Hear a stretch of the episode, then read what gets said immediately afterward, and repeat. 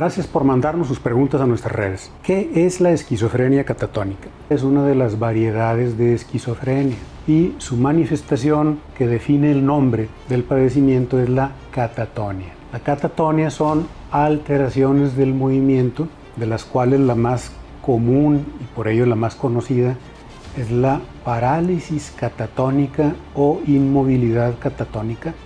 La persona se queda en la misma posición durante muchos minutos u horas y a veces se acompaña de flexibilidad seria, el modo en cómo le pone uno los dedos o las extremidades a la persona, así se queda.